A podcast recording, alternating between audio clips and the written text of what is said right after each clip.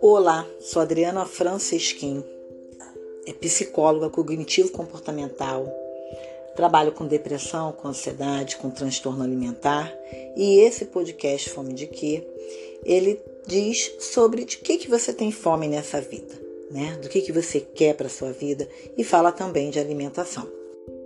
Mas o podcast de hoje, ele se chama Quando a dor é maior.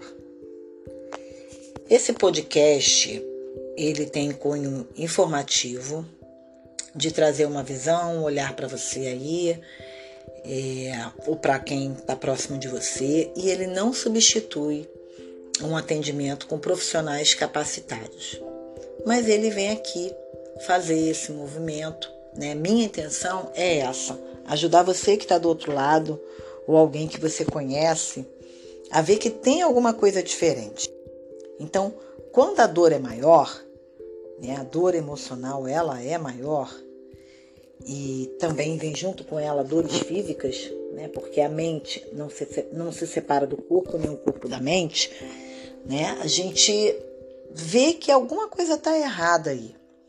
Então, alguns sintomas são coração acelerado, boca seca, é, no quadro de ansiedade, né, que geralmente vem com outras doenças juntas, ou até mesmo com a depressão. A depressão ela traz um cansaço, pensamentos pessimistas, catastróficos, uma apatia, talvez um isolamento. Isso vai depender dentro do quadro de cada pessoa. Afinal, também a depressão e a ansiedade, tanto um quanto o outro, tem graus, né? Tem pessoas que estão deprimidas e vão trabalhar. Tem pessoas que estão deprimidas é, e ficam deitadas literalmente, não conseguem fazer nada. Então a depressão ela também tem graus e o nível de ansiedade também.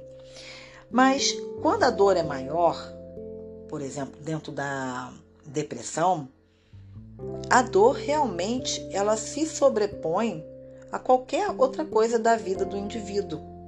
Então, vai pensando nisso que eu estou falando. É, todo mundo que tem uma dor muito intensa, emocional, ele realmente ele fica incapacitado de conseguir agir em muitas coisas da vida dele, coisas que ele fazia, coisas que né, é, eram prazerosas. Se isso faz sentido para você e você se encaixa nisso aí que eu estou falando, me manda lá uma mensagem no Instagram, né? Vai ser uma honra te responder tanto quanto a depressão quanto a ansiedade, né? A gente pode conversar um pouco. Esse podcast ele não tem fins lucrativos, ele tem a, a intenção de realmente ajudar. E essa dor, ela é muito maior do que o próprio indivíduo ali naquele momento. Ele não consegue se ver de uma forma positiva. Então não é simplesmente pegar e sair, né? E a pessoa vai melhorar. É verdade que a ativação comportamental, voltar a fazer coisas que eram prazerosas e que a pessoa não está fazendo mais, e incluir novas atividades na rotina, aumentar as áreas da vida, ajudam muito na depressão, mas existem casos que é necessário o uso da medicação, sim, é importante. A gente tem que desconstruir essa questão com a medicação, porque é muito fácil uma pessoa, quando está com hipertensão, procurar um médico e tomar medicação para hipertensão. Quando a, a pessoa está com um problema renal, ela pegar e fazer uma hemodiálise. Então, nesse sentido, ainda existe um preconceito à procura de profissionais na, na área de saúde que trabalhem com a mente, principalmente com um psiquiatra, que vai fazer o uso muitas vezes da medicação com esse paciente. Essa medicação que é usada para essa dor intensa, né, para depressão, por exemplo, até mesmo para ansiedade, são medicações é, tarja vermelha que não causam dependência. Muitas vezes essa pessoa vai fazer o uso por um tempo ali é, restrito e depois é feito um desmame, depende do caso. Né? Tudo depende do caso, né? de como a pessoa está se vendo, como que está esse humor, se está em estado muito grave, se essa depressão ela vem se arrastando por anos, se é uma depressão pontual, numa situação pontual. Então tem N questionamentos aí, né, dúvidas, sintomatologia para serem verificadas. Agora, você que está aí do outro lado me escutando, tá percebendo que essa dor está ultrapassando as coisas que você quer, essa dor está maior do que você, ela tá difícil de lidar, procure ajuda.